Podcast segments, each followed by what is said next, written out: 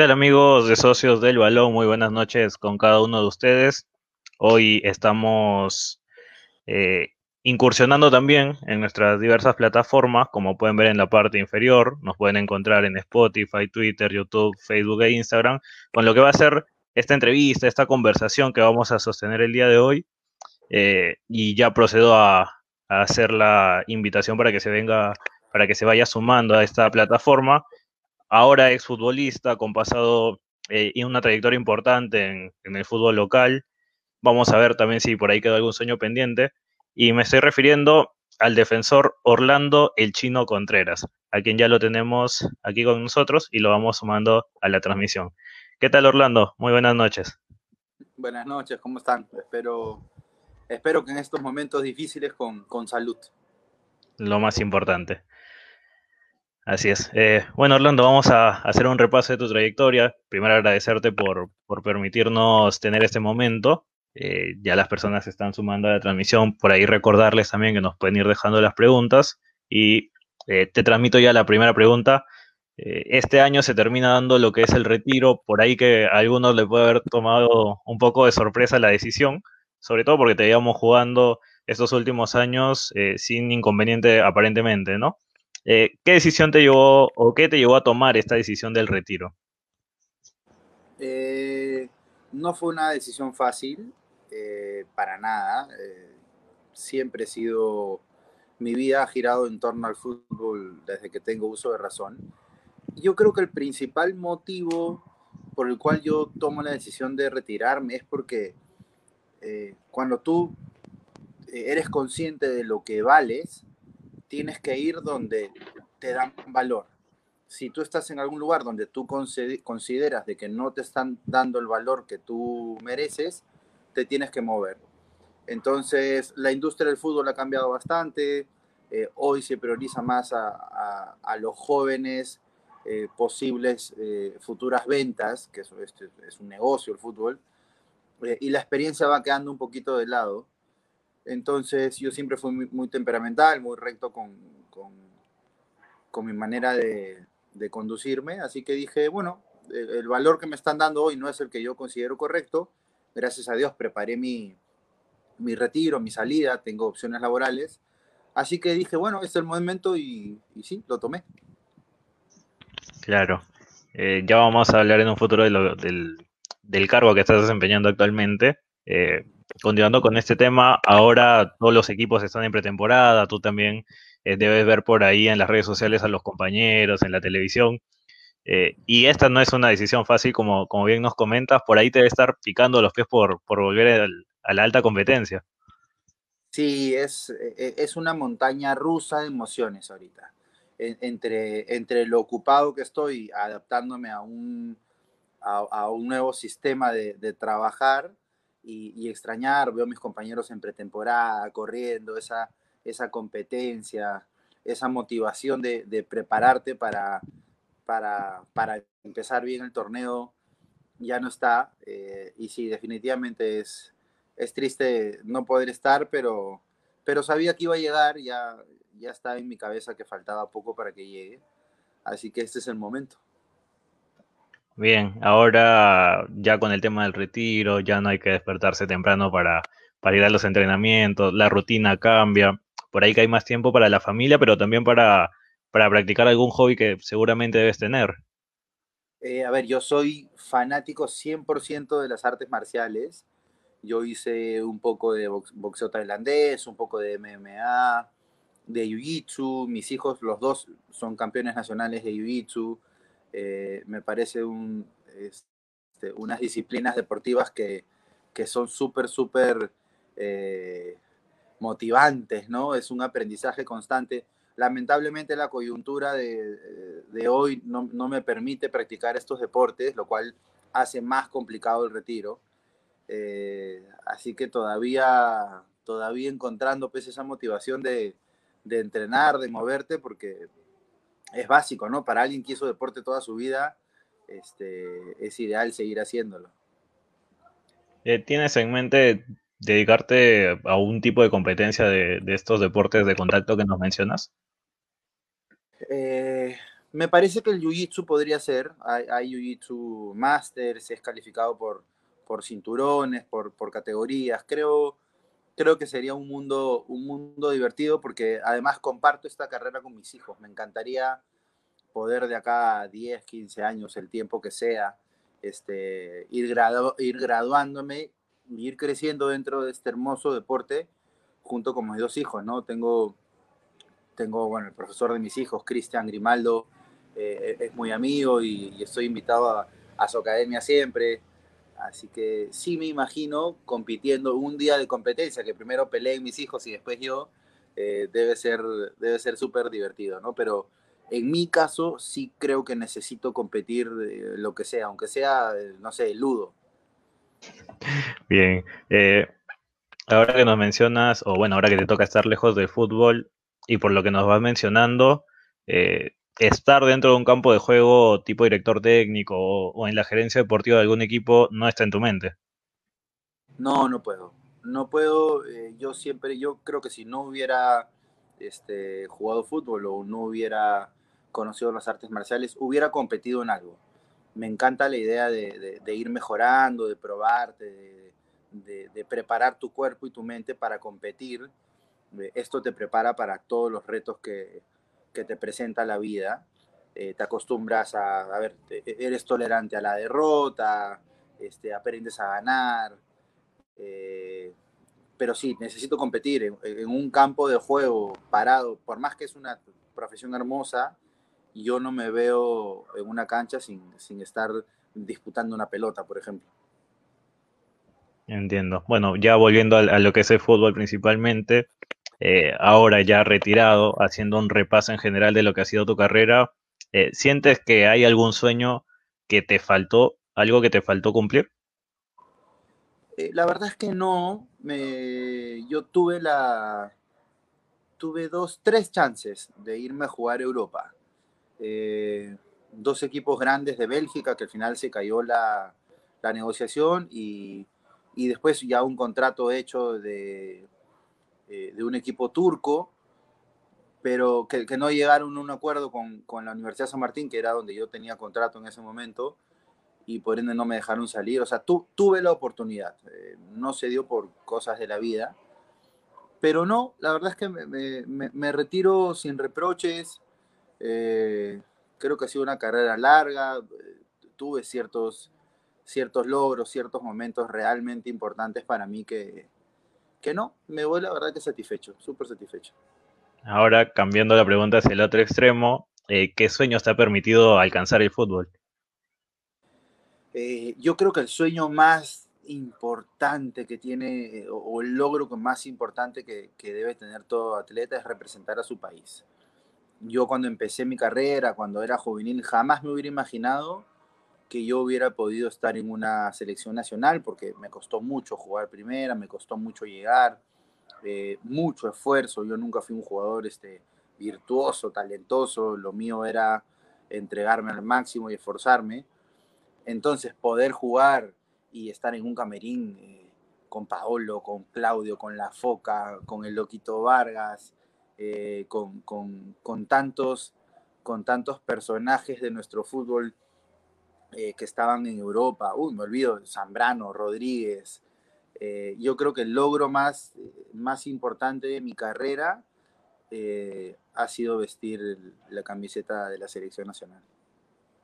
Nos hablaba de los inicios, de lo que te costó llegar a ser profesional eh, cuéntanos un poco de esa etapa, ¿no? La etapa en la que uno inicia en el fútbol, que por ahí es la más complicada de, toda la carrera, supongo. Eh, la verdad que fue traspié, más traspié, más traspié. Eh, intentaba y no salía. En juveniles no me, fui, no me fue bien, era suplente. Entrenaba, de ahí me fui a probar al Muni en juveniles y no quedé.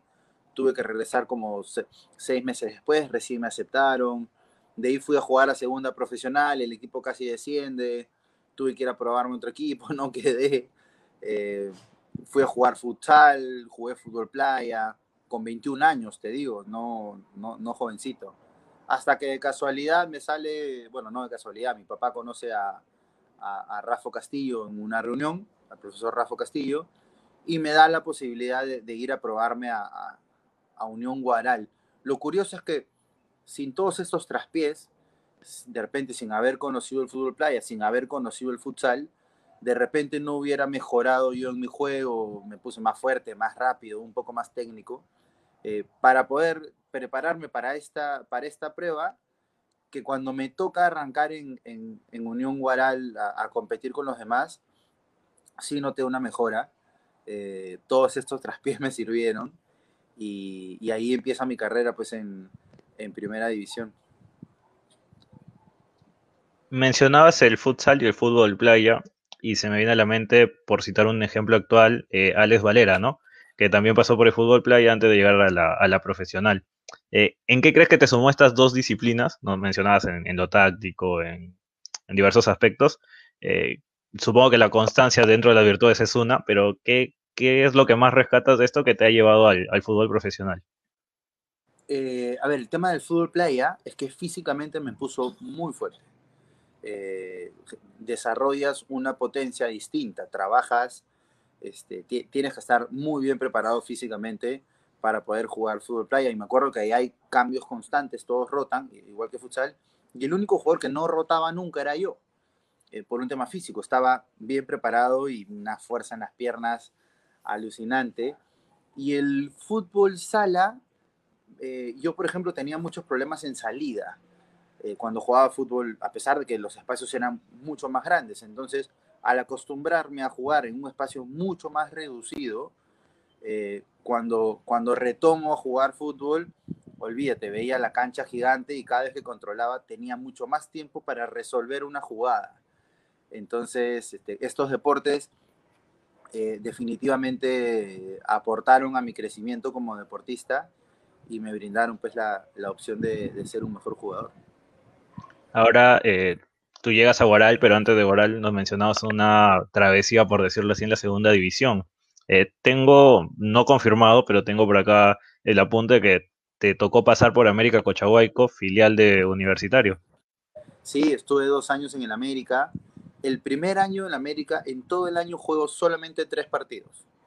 Eh, fue, fue duro porque no, no me fue bien ahí Robertito Chale, el, hijo del maestro Roberto Chale, eh, me da una mano, me ayuda, eh, me, sirvió como guía, me, apoyó bastante y él hizo que, a ver, que no me rinda, ¿no? Y el segundo año ya, ya participo mucho más, juego casi todos los partidos. El tema es que el equipo casi desciende, eh, tuvimos que jugar un repechaje con, equipos de Copa de, de Liga no fue un momento para alguien que, después hace una carrera de 19 años jugando fútbol profesional, eh, en ese momento no la pasé tan bien que digamos, ¿no? Eh, ¿Coincidiste en América de Cochabamba con algún futbolista que también llegó a la profesional?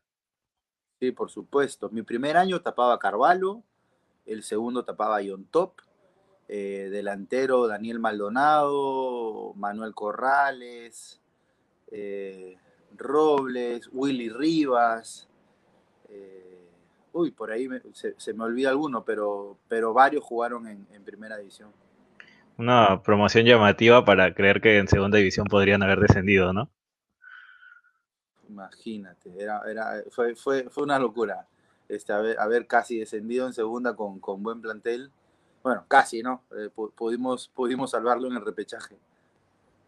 Bien. Eh, ya hablando de lo que fue segunda división, eh, te toca también llegar a primera y tuviste el privilegio, el honor, algo que pocos futbolistas tienen, que es jugar por el club del cual son hinchas, ¿no? Como en tu caso, Alianza Lima. E, esa es, una, esa es otra, claro, sí, me mencionabas y yo te dije como número uno es vestir la camiseta de la, de la selección nacional como mi principal logro, pero otro logro que fue de verdad que una emoción indescriptible fue jugar por, por Alianza Lima, ¿no? Porque yo me crié en una, mi familia, eh, mi papá es hincha, enfermo, loco de Alianza Lima y me, me, inculcó eso. Entonces cuando yo salgo bicampeón nacional con la San Martín y tenía la, la posibilidad de jugar Copa Libertadores con San Martín o ir a Alianza, que no tenía ningún torneo internacional, a ojos cerrados preferí irme a Alianza. Eh, poder jugar, no, olvídate, esta, esa foto, por ejemplo, que se ve ahorita, es con Marco Churliza, que es el padrino de, mi hijo menor, con el que tengo una amistad enorme. Eh, estaba Jayo, eh, jugadores grandes, este, tapaba Salomón, George Forsyth. Alianza es un, es un sentimiento que, que, que, no, se, no se borra eso nunca.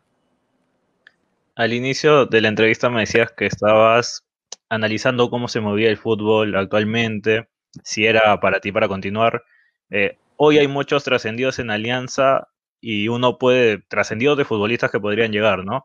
Eh, deduciendo, no deja de ser algo confirmado porque son esos rumores, eh, pero haciendo una deducción, se podría decir que Alianza, si son ciertos los rumores, aclarando, buscaría experiencia y tú podrías encajar posiblemente dentro de eso. ¿No visualizaste esa opción? No, no quise visualizarla no quise ver la opción porque es lo que hablábamos del valor, ¿no? Si yo soy un defensa central con 38 años, que físicamente estoy entero y yo considero ser buen líder, y ya en diciembre, enero, no recibiste ni una sola llamada, no pasa nada, no voy a esperar. Eh, yo sigo mi camino y, si hubiera sido hermoso, si es que hubiera habido eh, algún acercamiento, algún algún interés o hubiera esperado. Pero como te comentaba, creo que uno, una de las cosas que, de las cuales yo me siento súper orgulloso es que, es que eh, hice las cosas a mi manera. Las cosas que yo creía correctas siempre me mantuve, me mantuve firme. A algunas personas le habré caído bien, a otras personas seguramente muy mal, pero siempre honesto, siempre directo, siempre, siempre frontal. Entonces, eh, lo que hablábamos de alianza, si me hubieran llamado, genial, pero como no pasó, eh, yo no esperé y, seguí caminando, ¿no? Eh, ¿Qué anécdota que se podría contar recuerdas de esa interna Alianza Lima 2009 que, llegó a pelear por el campeonato, ¿no? Termina, no termina lográndolo, pero eh, llegar a una final es, mucho mérito. a ver, anécdota, no sé, yo, esa alianza, la verdad es que era muy divertido. Parábamos con, con Aldo Corso, con George, eh, con Juan Diego, eh, con José Carlos Fernández, con Marco. La verdad es que una anécdota puntual, no, recuerdo, hay, tantas, pero lo que, sí, lo que sí tengo grabado es que era muy divertido. Creo que la fuerza de ese, de ese grupo era, era, era súper unido. Lo que sí recuerdo era a, Gustavo Costas con, estas cábalas locas que no podía ver ningún papelito en el camerín, en, el, la zona, perdón, de, de, donde él dirigía y los chicos pues, pesados llevaban papelitos en los bolsillos y apenas se daba vuelta, ta, ta, ventadas por todos lados y en pleno partido oficial el profe se volvía loco. En vez de dirigirse, se, se dedicaba a recoger papelitos. Era, era una cábala que él tenía muy arraigada y, son muy buenos recuerdos ahí. Alianza fue muy, muy divertido. Ahora, ya que mencionas a, Gustavo Costa precisamente, yo lo recuerdo en algunos partidos haberlo visto eh, quizá fumándose un cigarrito en la previa. ¿Era, ¿Era una cábala o era el nerviosismo quizá? Eh, el profe era bastante nervioso. O sea, no sé si la palabra es nervios, sino que vivía el fútbol de manera muy, muy intensa. Eh, cosa que a mí me gustaba porque yo vivo el fútbol o vivía el fútbol de esa manera. Entonces salías a la cancha, eh, olvídate, como un león, queriéndote comer el mundo y, y esa alianza bien mal llega, llega a una final pues, este, peleando a muerte con todos.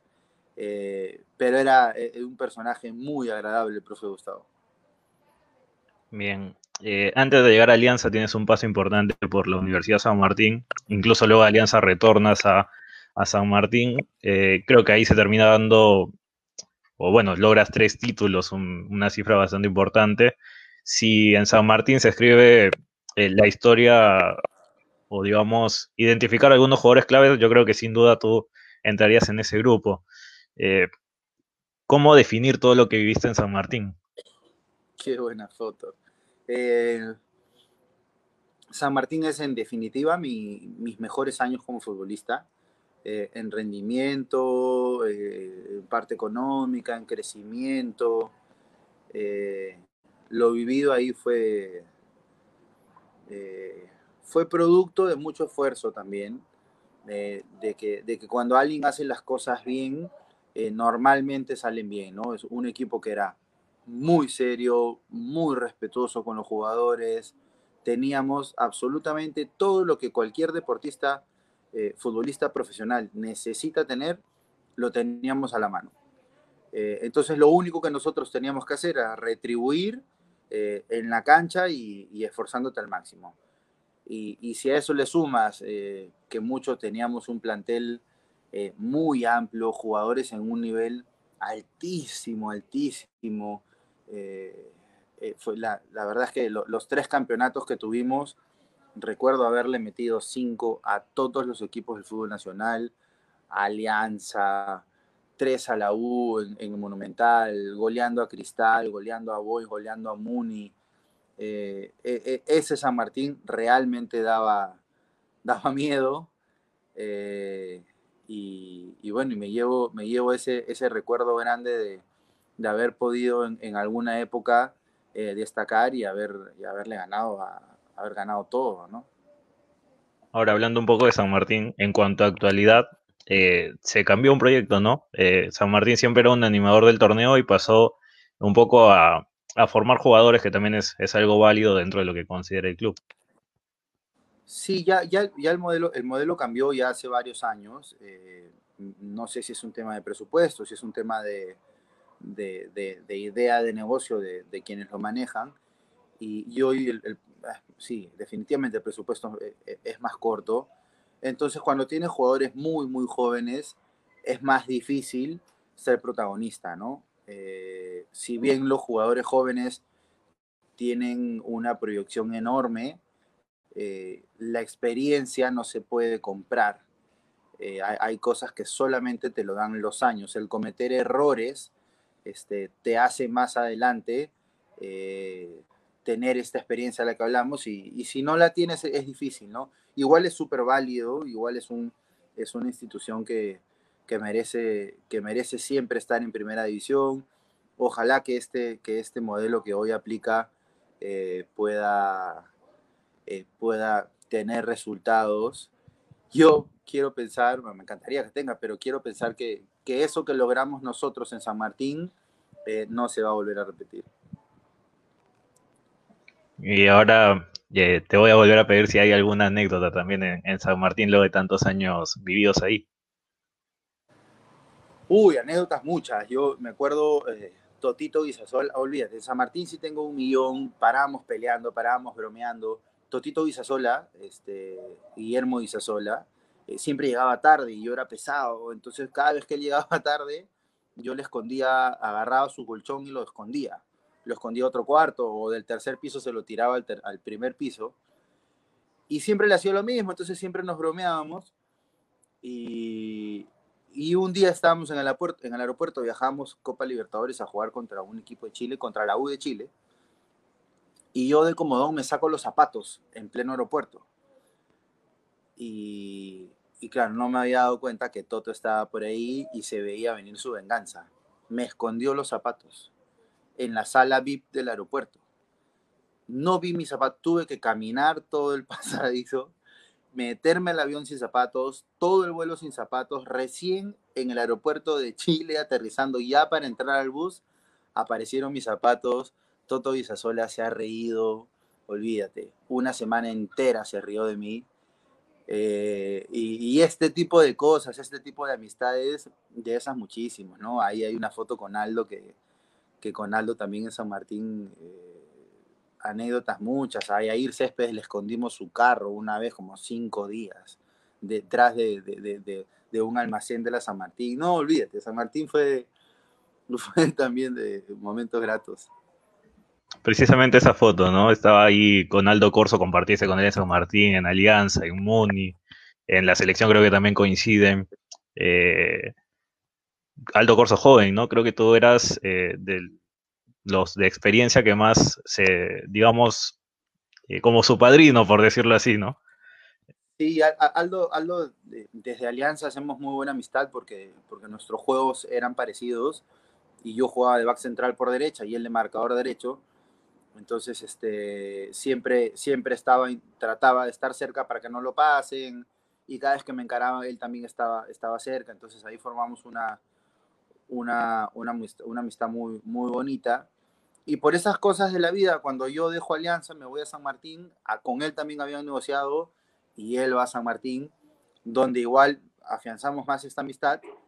Eh, y lo que termina de, fortalecer esto es que yo tuve un muy, muy, muy mal año el 2015 en Muni, malísimo, mi, mi peor año como futbolista profesional. Y, y, el 2016 llega Aldo de San Martín a Muni. Y ese 2016 con Aldo otra vez levantamos los dos. Él regresa a selección, a mí me va súper bien. Eh, perdemos la semifinal con Cristal por penales, pero me parece que es la última gran campaña que ha tenido, que ha tenido Muni. Y, y por eso, o sea, entre la amistad y, y, el potenciar nuestro rendimiento como jugadores, eh, hizo pues que hasta ahora seamos tan, tan cercanos. Bien, continuando con San Martín, eh, dentro de las anécdotas, ahora ya debe ser anécdota, en su momento quizás no, está la gresca que surge en la final ante León, ¿no? Eh, te tocó aplicar ahí el jiu-jitsu, el box. no, no, no. Yo, yo soy súper, siempre he sido súper pacífico. Yo el tema de las artes marciales es porque, porque me gusta hacer deporte, porque hablamos de competir. Pero en una cancha de fútbol es muy difícil. A mí me da risa cuando, cuando algún jugador lo golpeas de casualidad y se para y te menta la madre te voy a matar. Este, no, no me vas a pegar, no va a pasar nada. Eh, porque a lo mucho pues alguien saca una mano y, y después se meten un montón de personas, ¿Qué es lo que pasó en, en, esta, en esta final, ¿no? En Huánuco discute Caleira con Ramos y hacen un conato de bronca y se mete todo el mundo y se empujan y por ahí algunos sacó una mano, pero, pero nada, nada muy exagerado. Eh, eh, fue una final, eh, una final dura. Justo esa foto que acaban de poner es contra, contra Perea, el colombiano Perea. Qué jugador, qué espectáculo de jugador pocas veces enfrenté a alguien tan fuerte como él. Claro, pero era dentro de la habilidad y lo físico, ambos lo tenía bien parejo. Sí, e, e, es un delantero completito. Se frustró, se frustró un poco en las finales porque, porque, claro, iba Aldo y lo chocaba 50 veces y se pasaba, iba yo y lo volvía a chocar y me pasaba y otra vez regresaba Aldo. Y esa foto eh, me encanta porque es, es, una jugada precisa, no hubo falta, no hubo nada. Salió volando por arriba mío, después me quería pegar. Eh, eh, pero sí, qué delantero, qué delantero difícil de marcar. E, esa foto podría graficar muy bien cómo es Orlando Contreras como defensor, ¿no? Porque hay, hay muchas iguales, creo yo. ¿ah? Sí, e, e, es, gracioso. Otra, otra anécdota en San Martín es eh, el Maño Ruiz, que en paz descanse, eh, odiaba que yo me tire, no le gustaba que vaya al piso. Él, decía que, la, que, el barrerse era el último recurso del defensor. Y para mí, si no era el primero, era el segundo, porque siempre me encantó tirarme. Entonces para el entrenamiento y dice, Chino, deja de tirarte. Y cuando reanuda el entrenamiento, más o menos a los cinco segundos me queda una pelota dividida y me tiro y cuando la pelota pasa, viene Aldo Corso y se vuelve a tirar, olvídate.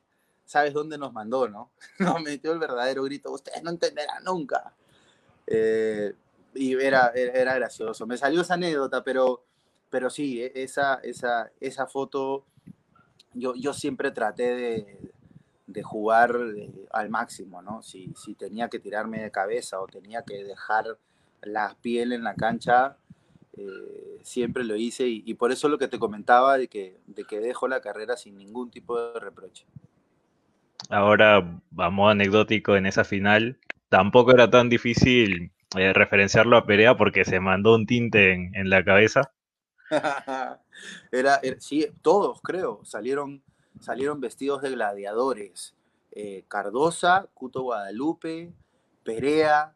y Chiquito chiquito y eran enormes, pues grandazos, ¿no? Eh, sí, era, era, un, era un equipo, era muy buen equipo, con gente, gente grande, gente pesada. Eh, ellos cuando, cuando no son capaces de ganarnos en Huánuco y empatamos, nosotros sabíamos que acá en Lima se lo íbamos a ganar, estábamos seguros. Ahora en Lima también se da eh, lo de Rodas, ¿no? Creo que Rodas tampoco llega a jugar ese partido por decisión técnica, me parece, en, León. Eh, sí, ahí, ahí pasó algo muy, muy curioso. Expulsan a, Billy Rodas, eh, igual que a Arriola, y eran, me parece que eran dos jugadores por equipo. Y, curiosamente, por esa, Dios sabe por qué, solamente a Rodas lo habilitan para jugar el, partido con nosotros. Eh, ¿Qué habrá pasado ahí? No tengo ni idea, porque Rodas había golpeado a, a, Dan Balvin, me parece que le, que pega en la cara y por eso justamente expulsado. Y es Franco Navarro, eh, que gracias a esta acción después gana el premio Fair Play, este, que decide no usarlo. Eh, decide, decide no usarlo y juegan sin él y, bueno, y, al final terminamos ganando nosotros, ¿no? Bien, eh, ya me, me, habías respondido a esta pregunta que, te voy a hacer ahora hace unos minutos, eh, que fue que tuviste oportunidad de ir a Europa. Europa es el sueño de todo futbolista, ¿no? no sé si hubo la posibilidad también en, Sudamérica de llegar por ahí a algún equipo, pero volviendo nuevamente a Europa, leí por ahí trascendidos de que en su momento te quería el Siena de Italia, pero no lo mencionaste. no, mira, lo que pasa es que yo tengo un, cuando termina el 2008, eh, yo salgo elegido mejor defensa, mejor jugador del campeonato, eh, bicampeón nacional, eh, jugué Copa Libertadores contra, contra River Plate, contra, contra la América de México. Ese año juego eliminatorias contra Paraguay y enfrenté a delanteros, olvídate, top. Y me fue siempre bien, entonces hubieron muchas intenciones de, de que yo vaya. Hubo siempre muchos acercamientos.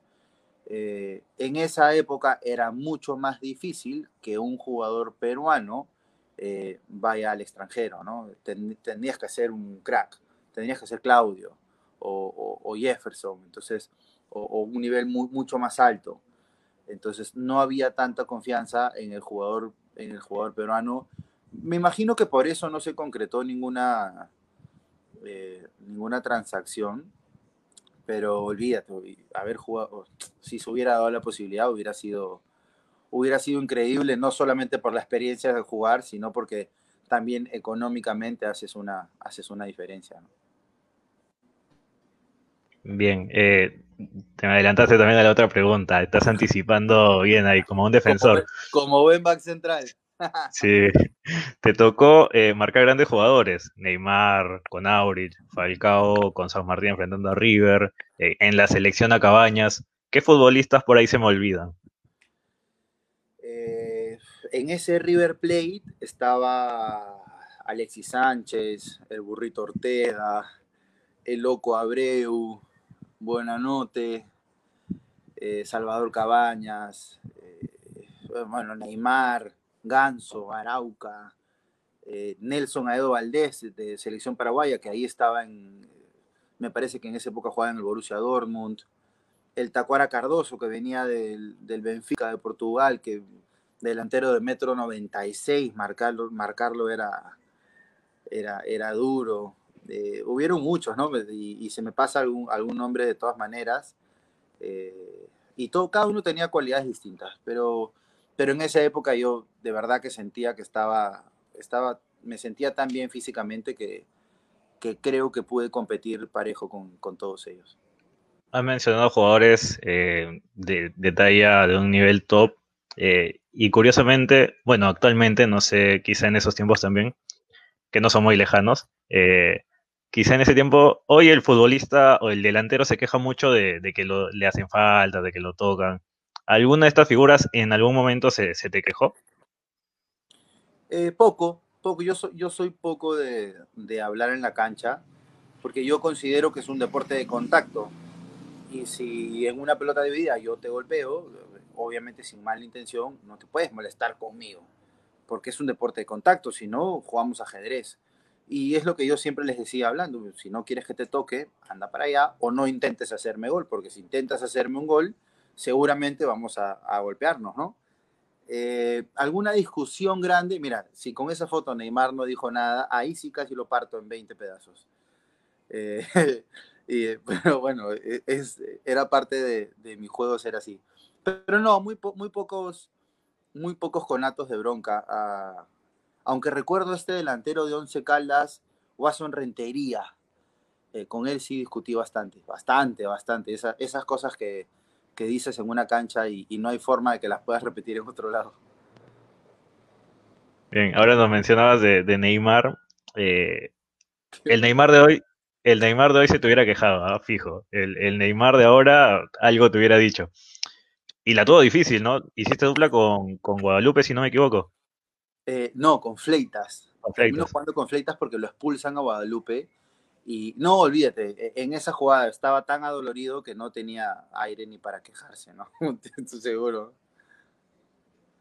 Bien, eh, pasando ahora ya al, tema selección, que también ya lo habías anticipado antes, eh, tú llegas con Chemo, ¿no? Llegas con Chemo a la, selección mayor. Eh, ¿Cómo sentir eso de estar en, cumpliendo el sueño de niño, no? Sí, la, primera vez que me convoca Chemo no, no lo podía creer eh, eso, casi, eso sí, casi me muero porque me convoca y mi primer partido que me convoca es en La Paz. Entonces, este, para un jugador recién convocado, ir a jugar a La Paz contra Bolivia, este, fue duro, fue bastante, bastante duro. Pero, pero sí una alegría enorme, enorme, enorme. Eh, es más, me parece que en mi primero, mi segundo entrenamiento llego tarde. El, el grito que me metieron, me quedé dormido en el cuarto eh, concentrado con el oso Villalta y el oso Villalta no se, da, no se da cuenta y sale primero. Y estaban todos en el bus y me revientan la puerta del cuarto y era el profesor Richino, preparador físico de Chemo. No, todo lo que me dijo, olvídate. Este, pero sí, Chemo, Chemo es el primero que, que me lleva y, me abre esta puerta pues de la selección que fue asombrosa, de verdad que increíble. Afortunada carrera, ¿no? Eh, campeón del torneo local, jugando Sudamericana, jugando Libertadores, eh, también teniendo la posibilidad de jugar eliminatorias. Eh, si nos quedamos con, el, con la frase que nos dijiste, ¿no? Eh, que a los 21 años ya estabas en segunda, quizá que nadie cree la, tremenda trayectoria que tienes. Es, increíble porque cuando, es curioso, cuando a mí me sale la, oportunidad de, de jugar primera, o sea, la prueba, yo ya estaba realmente eh, casi retirado, venía de Estados Unidos, haber estado trabajando en un almacén cargando piedras, eh, y llegué acá a la universidad, yo estudiaba en, la, en una universidad, y, y, me sale esta posibilidad de jugar, y mi entrenador, el encargado de deportes de esta universidad, cuando lo cuento me dice que no, no me dice, dedícate a estudiar, no te va a alcanzar. Y pregunté un par de veces y me decían, no, ya no, ya. Vas, tienes 21, vas a cumplir 22 años ahorita, no juegas hace unos meses, ¿para qué? Dedícate a estudiar. Pero era, mi sueño era enorme, grande, grande, y dije, no, si, si, no me toca jugar, puede que pase, pero, pero voy a intentarlo al máximo, ¿no? Bien. Eh, ya sobre, ya pasando ya lo último, eh, ¿cómo te sentiste estos últimos años en Cantolao, donde ya digamos que se desarrolla el final de tu carrera?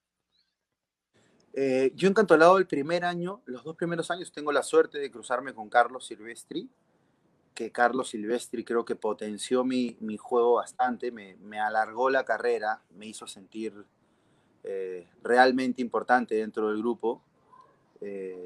Y de ahí tengo ciertos, ciertos, a ver, no sé si las palabras son discusiones, ¿no? Diferencias con dirigencia, eh, ya habían cosas que no me gustaban, porque yo, como te comentaba, soy, soy bastante frontal y si algo considero que está mal, eh, se tiene que decir. Eh, así que ha, ha, sido una mezcla. En líneas generales, estoy súper agradecido porque el club me permitió disfrutar mucho más tiempo el, deporte que yo amo. fueron muchos momentos buenos pero estos momentos malos también estuvieron, ¿no? También estuvieron, e, es, imposible negarlos. Eh, pero eh, en el balance general eh, la pasé bien. Conocí muchos chicos, muchos chicos jóvenes, que creo que esa, me, queda esa satisfacción encantolado, que en los cuatro años he visto crecer a jugadores y, en un nivel alto, Víctor Salas, Mogollón, eh, etcétera, etcétera. Celi. Yuriel Celi, que, recién estaba saliendo este año, eh, ver cómo van creciendo, ven cómo van evolucionando su juego también ha sido, ha sido satisfactorio en. Se me pasaba por alto, eh, nosotros somos de Trujillo, tuviste un tiempo aquí con la Universidad César Vallejo también. Sí, claro que sí. Eh, eh, Vallejo también me, brinda una oportunidad grande porque un año antes en Aurich no me había ido muy bien y el Chino Rivera me, llena, me lleva Vallejo y me parece que de 44 jugué 38, 39 partidos, jugué casi todo, mm, regreso a la selección nacional, juego un amistoso contra México en San Francisco, salí en lista en, eliminatorias, eh, fue un muy buen año, eh, pero yo no tenía muy, muy buena relación laboral con, con, Franco Navarro. Entonces, cuando a mí me ofrecen renovar, antes de firmar mi, mi renovación, eh, llega Franco Navarro al club y, y, por esta diferencia que tenemos en temas laborales, no, obviamente decide no contar conmigo. Entonces, por eso es mi salida de Vallejo. Si no, yo hubiera sido feliz. Eh, Trujillo me encantó la ciudad, la pasé muy bien ahí. En Vallejo hace dupla con Galván. Sí. Coincidentes, perdón, coincidentes ambos en la final del 2009. Sí, claro. Eh, eh, el negro Galván, un central súper, súper aguerrido, temperamental, a pesar de que era bastante mayor, ¿no? Ahí en Vallejo, si no me equivoco, ya tenía 40 años. Eh, a pesar de la edad, demostraba ser un, profesional. No solo con él, teníamos un equipo de jugadores, eh, Piero Alba, Atilio Muente, Andy Pando, Daniel Chávez, eh, Cedrón y Nostroza. ese año Vallejo tenía muy buenos jugadores. Bien, pasando ya eh, se acabó la carrera profesional, se acabó lo que es el fútbol de forma profesional, no mencionas que vas a seguir compitiendo, es bueno, es bueno saber eso, pero también estás vinculado eh, desde un lado dirigencial, por decirlo así, ¿no? Ocupando cargos en, otro rubro que nos puedes comentar. Sí, hoy, hoy yo desempeño la, función de gerente de comunicación en la agremiación de futbolistas. Eh, yo soy el vicepresidente además, a mí me invita eh, Roberto Silva Pro a ser miembro de la junta directiva. Cuando Carlos Lobatón deja, deja de ser futbolista profesional y pasa a trabajar a Cristal, quedó vacante el puesto de vicepresidente, entonces asumí yo ese puesto. Eh, me parece que dentro del fútbol a mí me calza perfecto esto porque, porque me encanta la idea de profesionalizar el deporte desde ahí, desde el lado de los jugadores. Empezando por, proteger sus derechos laborales, por tratar de darles una, un bienestar integral eh, y que de repente los clubes entiendan que, que para que el jugador tenga mejores condiciones, pues el club tiene que estar bien. Un club que, que es exitoso obviamente va a pagar mejores sueldos y va a brindar más beneficios a los jugadores. Entonces es una, eso es uno de mis, los caminos en los cuales ya estoy ya estoy andando, eh, que me permitió poder, poder tomar la decisión de dejar el fútbol y, y me tiene muy, muy contento. Estoy con, con mucha ilusión de, de poder sumar al fútbol eh, con mi granito de arena desde ese lado. Ahora, el año pasado te tocó un trabajo duro también porque tenías que ver eso de las suspensiones laborales que se dieron aquí. Eso fue un dolor de cabeza porque aparte que estábamos en, plena cuarentena, eh, todos los clubes querían aplicar la suspensión perfecta de labores y, yo tenía que negociar y, por, por, decirlo así, representar a los jugadores más chicos de Cantolao que no, que no querían confrontar con los dirigentes. Y además teníamos reuniones casi todos los días con los diferentes planteles explicándoles el por, el por qué la suspensión perfecta de labores no aplicaba en, el caso del fútbol, por temas de derechos televisivos, porque nosotros seguíamos entrenando. Fue durísimo, fueron dos semanas de negociar todos los días. Terminé muerto, muerto, pero, pero satisfactorio porque, como te decía, lo que busca es proteger a los jugadores. Entonces, ese, ayudar me, me jala bastante.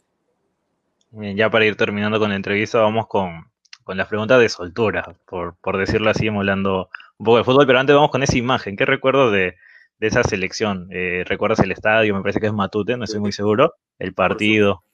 Por supuesto, ese es un partido que perdimos 1-0 contra Paraguay, un amistoso en, en Matute. Me parece que es la primera vez que convocaban a Aldo Corso. Eh, recuerdo bien ese, ese partido. Qué buena, es, y esa foto no la tengo, ¿sabes? Qué buena foto. ¿Recuerdas? Era, era una selección local. Era una selección local, sí. Esa era una selección local, tal cual. Tienes razón.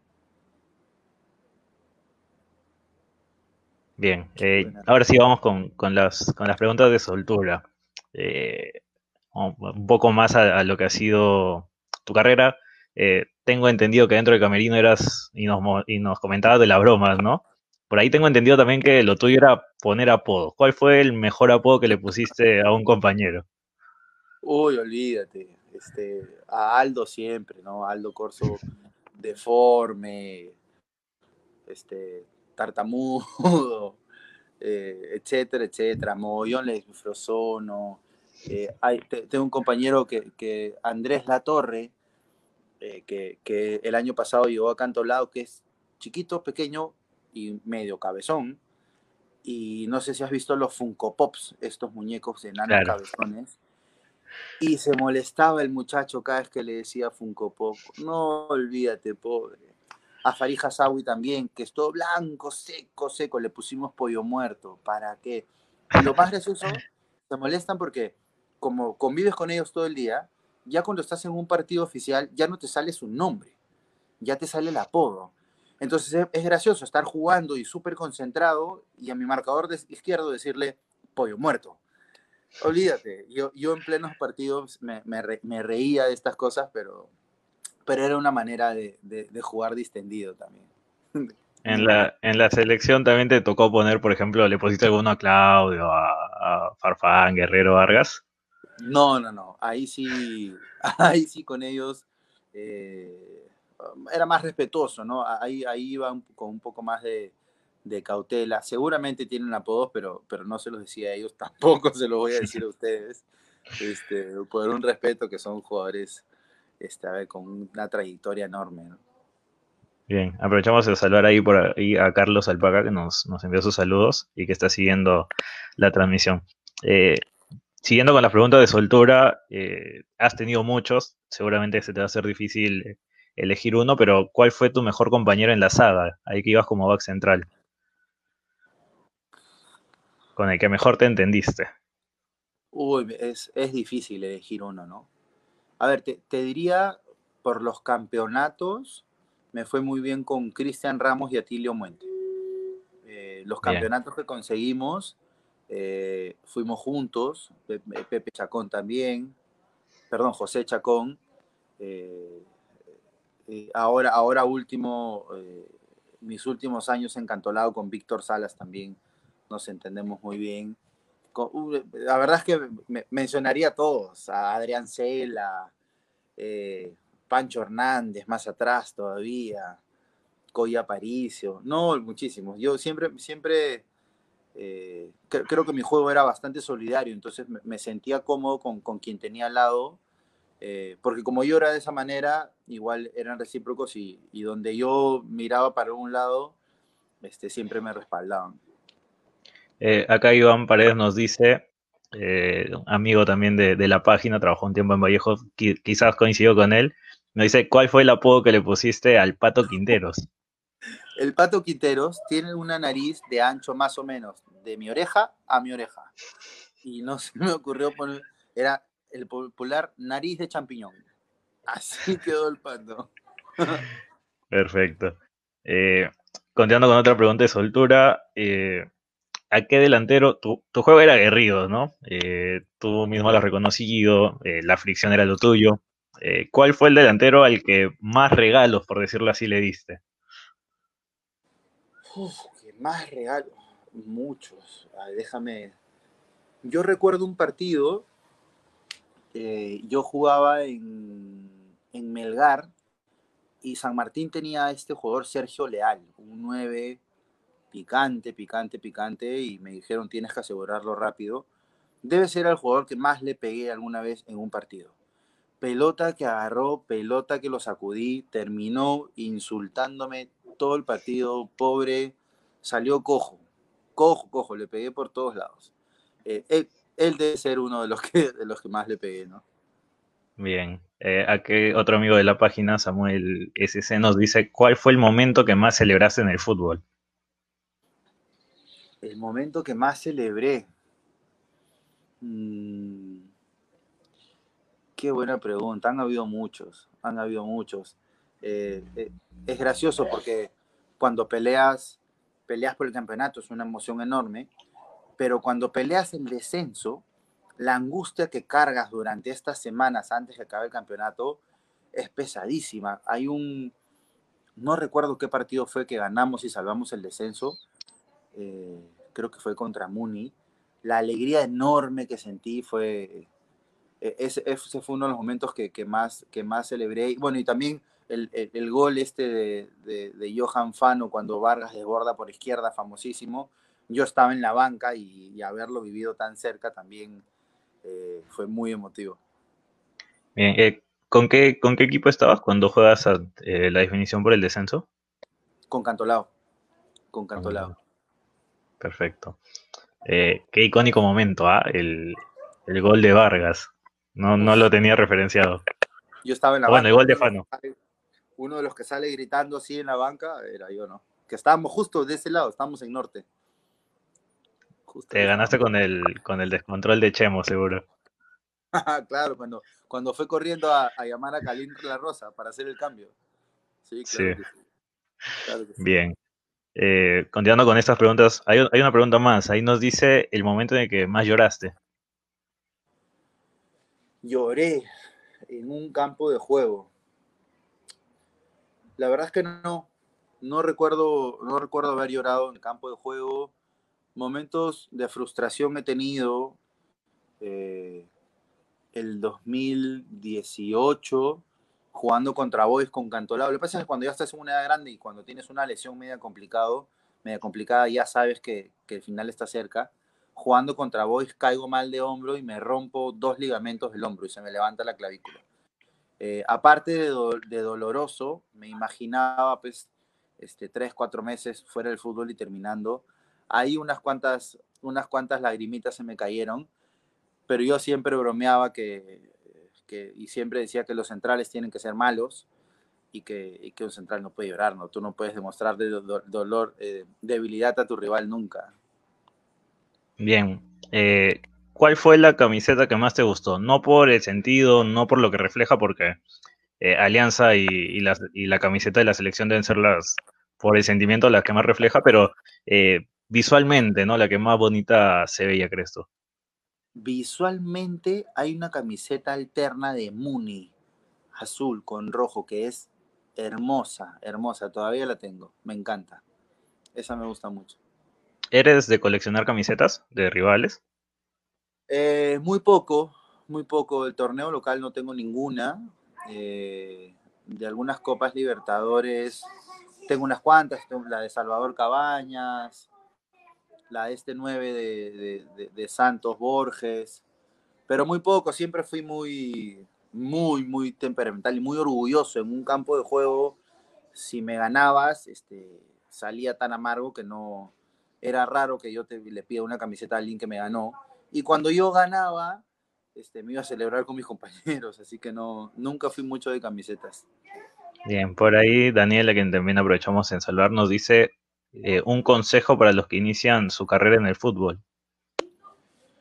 Para los que inician su carrera en el fútbol, eh, sobre todo hoy, que, es una generación que tiene las cosas bastante más rápido, eh, por temas de información, de, son un poquito más desesperados por querer las cosas, es que no es una carrera de velocistas, esto es una maratón. vas a tener momentos buenos y momentos malos, tienen que estar preparados para los malos. Y, este, y este camino hacia el éxito no es una línea recta. empiezas, te caes y te levantas y te vuelves a caer y viene un entrenador y, no te pone y te vas a prueba y, no quedas. Eh, tienes que estar preparado para, para, para los momentos buenos y malos, porque en la carrera hay muchos. Y, yo siempre digo que toda decisión tiene un, un costo y un beneficio. Si quieres ser futbolista profesional, es un beneficio enorme, tienes que estar dispuesto a pagar el precio. El pagar el precio es ser disciplinado, entrenar duro, esforzarte al máximo. Si estás dispuesto a pagar este precio, pues yo creo que, tiene muchas chances de, poder cumplir sus sueños de, jugar fútbol profesional. Bien, eh, Samuel SC también nos vuelve a saludar y a hacer la pregunta de cuál fue el consejo que algún técnico te dijo y te marcó en tu carrera. Algún consejo, no un técnico, yo te puedo decir un consejo que me dio mi papá. Eh, mi papá influyó mucho en, mi carrera como, como, futbolista. Creo que él formó mi personalidad para, para, jugar. Y yo, como les comentaba hace un rato, yo nunca fui un virtuoso, entonces siempre, eh, casi todo juveniles fue, fui suplente. Y el consejo que me dio, que me quedó grabado hasta el día de hoy, es que no importa quién tengas encima, o quien esté delante tuyo en temas de competencia. Si tú todos los días entrenas un poco mejor que él, en algún momento lo vas a pasar. Si tú todos los días entrenas mejor que tu competencia, en algún momento lo pasas. Y eso me quedó grabado y me sirvió muchísimo. Bien. Eh, ¿Cuál fue la cancha más complicada en la que te tocó jugar? Canchas complicadas, uff, muchísimas. La Paz, eh, Suyana, uy, me acabo de acordar, un partido en contra Unión Comercio en Moyobamba, después de la verdadera tormenta. Eh, había habido tormenta, entonces había inundado todo, y al día siguiente ya estaba medio seco, y, pero la cancha en Moyobamba el pasto es como si fuera de jardín. Entonces tú pisabas y el pie, literal, no se te veían los chimpunes, porque se hundía entonces, jugar 90 minutos, que parecían arenas movedizas, fue una tortura, tortura, tortura. Qué cancha difícil esa la de, la de Moyobamba. Imposible no salir con manchas de, barro en Moyobamba.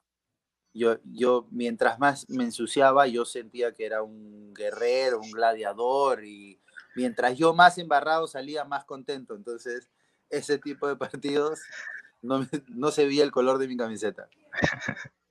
Bien. Eh, la hinchada más complicada, la que, con la que más se sufre. En contra.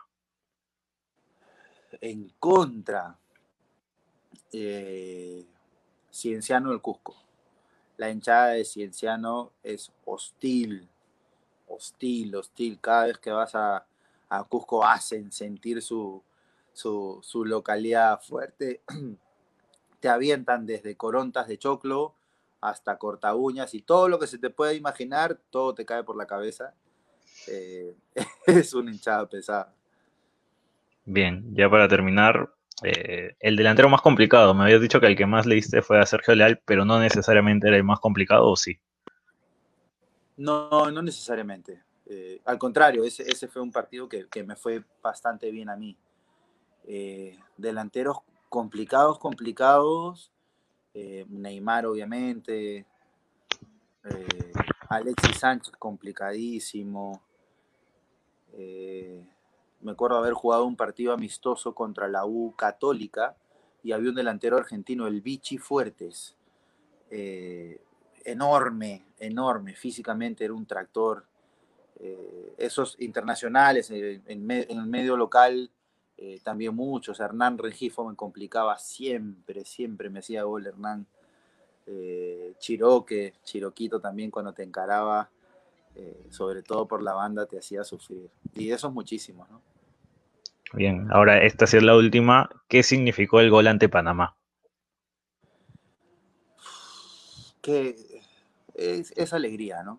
Es la, yo creo que eh, la única palabra que, pueda, que puede describir eso es, es, alegría plena, es estar presente en ese momento y sentir cómo se te pone la piel de gallina, es, es alegría, sí, es, no, no, hay, no hay otra palabra para describir ese momento, es alegría plena. Bien, eh, te agradezco Orlando por darnos este tiempo.